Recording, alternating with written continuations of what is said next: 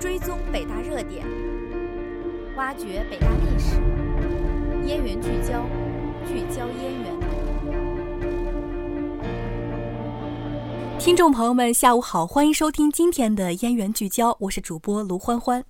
一年一度的北大杯在和煦的春风中拉开帷幕。本次北大杯系列体育赛事是在共青团北京大学委员会和北京大学体育教研部的共同指导下，由北京大学学生会、北京大学各相关体育类社团联合主办，共涵盖足球、篮球、排球、慢投垒球、网球、羽毛球等共计十五个比赛项目。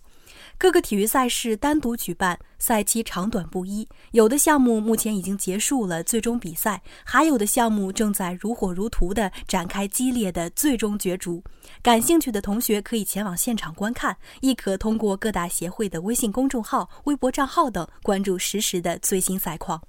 现在，让我们共同回顾一下一些项目的最新进展情况。首先是男篮和女篮方面。从第三周三月十四日第一场比赛开始，一直到第十二周五月十九日，女篮甲级决赛和男篮决赛，整个北大杯篮球赛共将持续两个多月，陪伴同学们大半个学期的时光。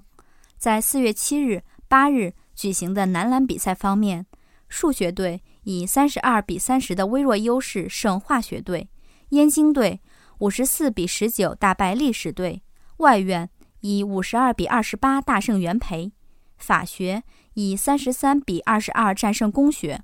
插院以四十八比二十三胜过环科，光华四十七比四十二险胜信科，地空则以三十八比三十一的比分战胜信管。女篮方面，目前处于乙组比赛进行阶段，在六日、七日举行的几支战队对决中，正管十九比十三打败法学。物理出色发挥，二十二比五胜过光华。袁培与一心的比分则为十七比六。相比于篮球赛相对较长的赛季，北大杯羽毛球比赛经过两天的激烈角逐，已经于四月二日下午在邱德拔羽毛球馆落下帷幕。比赛分甲乙两组进行，甲组共十二支队伍角逐最终八强，乙组将从二十七支队伍中产生出最后的四强。最终，医学一队斩获甲组冠军，信科一队、物理一队分获亚军和季军的位置。第四至第八名则分别为光华一队、化学一队、城环一队、生科一队以及信科二队。中文、环科、心理联队、国关、经院经过激烈的比拼，从乙组二十七支队伍中脱颖而出，分获冠亚季殿军。此外，中文以及国关队晋级甲组，地空与法学则遗憾落入乙组。接着是排球赛方面的进展情况。北大杯排球赛于三月八日报名开始，三月二十三日开始比赛，截止四月七日、八日，共进行了三周的对决。比赛分为联赛组与女子组，也同样包括甲乙两个级别。在四月七日、八日的比赛中，联赛组医学三比一胜信科。甲级物理三比零大胜化学，乙级工学二比零胜燕兴学堂，新传二比零胜环科。女子组化学三比一胜生科，数学二比零胜信科，甲级医学三比零胜化学，地空二比零胜软微，地空二比零胜环科。城环二比零胜元培。与此同时，乒乓球、定向越野、棋牌、拓展等比赛同样在激烈进行中。让我们祝福北大杯上奋勇拼搏的北大学子们取得优异成绩，收获热血青春。运动健儿们赛场上优异的成绩，必定是离不开背后极为严格的训练和一套有组织的管理模式。为此，我们有幸采访到女篮某队一名成员。听他为我们详细介绍他们球队的比赛训练情况。据了解，现阶段球队每周都要举行四次高强度的集体训练，每周一、周四各集中训练一个多小时，主要以基础性训练为主。而周六、周日的强度要大很多，周六这天便会有下午三个小时的组内模拟比赛，而周日的体能训练也十分考验队员的体力和耐力。由一开始的三千米跑逐步增加至四千甚至五千，而这还算是不那么苛刻的。最夸张的一年，在新生杯时，要求新生们早上六点起来训练。队里的要求是极为严格的，所有训练大家都要出席，只有极为特殊的情况才会接受队员的请假。跟同学吃饭这些类似理由是绝对不能通过的。也正是由于极为严格的要求，抱着玩一玩的态度加入球队的同学，大多是坚持不下去的，所以会有很多新生会在新生杯后退队。这样留下来的就都是训练有素、经验丰富的。这位同学告诉我们，北大杯篮球赛是近两年才开始分甲乙组比赛的。而这其实应该说是既有好处也有不好的地方。好的地方在于可以避免实力相对较弱的球队碰到强悍球队而引发球队不好的情绪，会让队伍们有更充足的热情参与到北大杯的比赛中。但对于甲级队伍来说，球员们一开始碰到的就是实力极强的对手，新生就会因此而缺乏练手的机会。所以，球队对于新生的培养也主要是依靠新生杯了。另外，关于北大杯篮球比赛对于成员资格的限制，这位同学也觉得存在遗憾的地方，那就是作为交换生的同学不能够获得参赛资格。面对交换生同学们的热情，球队也只能告知对方训练可以一起，但比赛就没法参加了。竞技体育总是能激发队友之间极强的凝聚力，一次次朝着共同目标奋斗的拼搏，让整个队伍拧成一股绳，大家心往一处想，劲儿往一处使，彼此之间如兄弟姐妹般不分你我。平日里，大家会一起相约自习、唱 K、吃饭、出游，庆祝对方的生日。但说到最感动、记忆最深刻的，却还是赛场上夺得冠军的那一刻。去年北大杯上。前三节一直处于落后状态的组员们，怎么也没想到，竟然在第四节开始三分钟左右时成功逆转比分。在比赛最后的十五秒，他们成功领先对方两分。但此时球权在对方手中，并且面对的是以往从未战胜过的多次夺得冠军的如此强悍的队伍，比赛结果随时可能翻盘。就在最后的两秒，随着对方未能罚球得分。每个队员的眼泪都不自觉地流了下来，就像这位同学所说：“这一刻不仅是他，每个队员都会铭记一辈子的吧。”大家提到最多的就是体育赛事带给大家的集体精神，共同为同一个目标奋斗，一个为之努力了很久很久、付出很多很多的目标。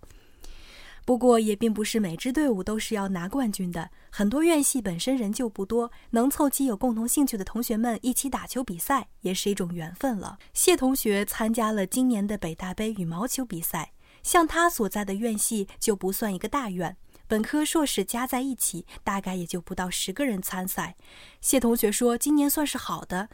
正好有几位喜爱羽毛球的同学凑到了一起，可能往届都不会有这么多的，并且他们还有一员来自台湾的实力猛将。虽然大家平时都有各自的事情，但只要在群里问一句“约球吗”，同学们总会纷纷回应，尽可能聚在一起打上几局。准备北大杯期间，大家当然也少不了各种训练。既然参加，就要尽可能拿出最好的状态。除此之外，队伍指导师兄还会结合敌我双方情况，合理安排战术，以做到知己知彼。回顾当天的情况，从小组赛进入淘汰赛时，队伍已经赢了女单、女双的比赛，以二比一的比分即将迎来男双的比赛。看似暂时领先，但男单已经输掉一局，加上对方有一名是羽毛球二级运动员，在这样的不利局势下，要么二比二进入下一局，要么三比一拿下对方。凭借着两人场下长久的配合，在本局战术失误的情况下，两人以良好的默契力挽狂澜，击败对手，顺利进入乙组八强，并刷新了球队的历史。面对这历史性的瞬间，两人激动地抱在一起，开心得像个孩子。总结此次比赛的胜利，谢同学认为有四点：一是以必胜的心态打完这局，因为他们知道，如果男双不能获胜，那么这场比赛基本上就是输了；二是高昂的斗志，虽然对方有一位二级运动员，但对方在场上的积极性明显不如两人。三是两人极高的默契，谢同学和他的搭档经常打双打，而对方的合作能看出来比较少，给了他们不少进攻得分的机会。四是师兄整场的耐心指导，虽然战术上有所失误，但经验丰富的师兄们在旁给予全程的助攻支持，如同定海神针，坚定大家信心，才让他们两人更加得心应手。与羽毛球真正结缘，仅仅开始于大三那年。大一、大二陆续尝试过篮球、轮滑项目，但自从接触羽毛球以来，便一发不可收拾。后来索性放弃篮球、轮滑，专心打好羽毛球。正在实习的公司也即将举办员工比赛，他也积极报名。羽毛球队串起了同学们课余生活的点点滴滴。作为硕士班的同学，尽管同在一个学院，不同专业同学课程不一，很少有机会见面接触。而羽毛球队的同学们因为彼此有着共同的兴趣爱好，大家一起打球娱乐，留下了一段美好的青春回忆。谢同学用两个巧合概括了他在北大这段羽毛球经历。很巧的是，这届刚刚好有几个尤其喜爱这项运动的同学。很巧的是，这次北大杯第一次成为八强选手，他格外珍惜这段一起打球的日子。下学期硕士的同学们就要忙着实习、毕业。也许就不会有这么多时间凑在一起了，所以眼前的日子也是格外珍惜的。在这届北大杯羽毛球比赛上，还发生了一件浪漫的感人故事，那就是有同学在场上各个院系同学的见证下，向相恋多年的女友成功求婚。谢同学回忆起第一天比赛下午，大家传说中的球王拿着一束花，突然向身边的女友求婚，所有同学纷纷围了上去，被他们的爱情所感动。相信这样的故事在北大杯的各个项目中上演着，也在每一年的北大杯中。可以说，北大杯为他们提供了一个平台，既是两人开始结缘的地方，又是彼此走向人生下一个阶段的见证。可以说，很多参与其中的同学都与之有着深厚的情缘。毕竟，长则半个学期的比赛总是周周出现，不经意间在北大学子的大学回忆中留下了浓墨重彩的一笔。其实，竞技体育在带给选手们更强的爆发力、更深厚的革命友谊时，也始终绕不过一些非议。就在不久前结束的平昌冬奥会上，韩国裁判频频黑哨的消息一再遭到国人们的强烈不满。相信大家都在各大互联网平台及自媒体平台中感受到了这股抗议。据石家庄传媒网报道，在女子短道速滑三千米接力决赛中，一直领先的中国队在最后被加拿大的干扰下无法冲刺，被韩国队夺走首金。拿到第二名的成绩后，中国队却又和加拿大一起被黑心裁判下手判罚犯规，取消成绩。中国短道速滑主教练李岩为了给队员们讨回公道，追问裁判时却被当众甩开，遭遇奇耻大辱。除了不公平的裁判时刻搅动着国人的心，近年来体育明星们纷纷涉猎娱乐圈的现象也引发了不少的争议。有很多体育明星们凭借当季良好的比赛发挥，在奥运会或世锦赛中取得优异成绩，进而迅速借助居高不下的热度纷纷走穴。频繁参加各大综艺节目，可谓圈粉无数，成为不少网友心中的老公。就拿近年来持续走红的一波波体育界小鲜肉来说，从前两年的宁泽涛、孙杨，再到近来的张继科、惠若琪。以张继科为例，他在微博超级话题中拥有二十三万的粉丝，这个数目是不少明星大腕们都望尘莫及的。而他与景甜扑朔迷离的恋情。也在社交媒体引发不少关注报道。在三月二十八日，张继科一则公布与景甜恋情的微博，竟收获了二百二十九万的赞，五十万评论以及一百四十五万转发，其热度绝对足以匹敌相当多数的娱乐圈当红小生。还有一波已经退伍数年的体育界明星们，靠着自家萌娃再度走红。体育界跨界娱乐圈捞金的现象已经多如牛毛。这届冬奥会走红的武大靖，便也趁着这股热潮，迅速在夺冠后四十天内参与了十个综艺节目的录制。其中，武大靖与江疏影、武大靖沈梦辰模仿张嘉译的新闻，还引发了不少热议。这里借用新华日报一则武大靖何时回归冰场的时评：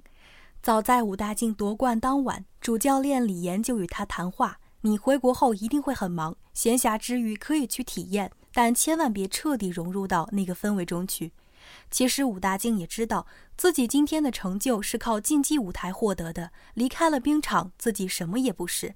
所以在面对媒体是否准备转到娱乐圈发展的问题时，他毫不犹豫地答道：“四年内肯定不会，我还想参加2022年北京冬奥会。可问题是，武大靖何时才能回到冰场？”对于武大靖奥运夺金，有教练评价说，他在滑冰上没有天赋，力量、耐力、速度和爆发力都不足，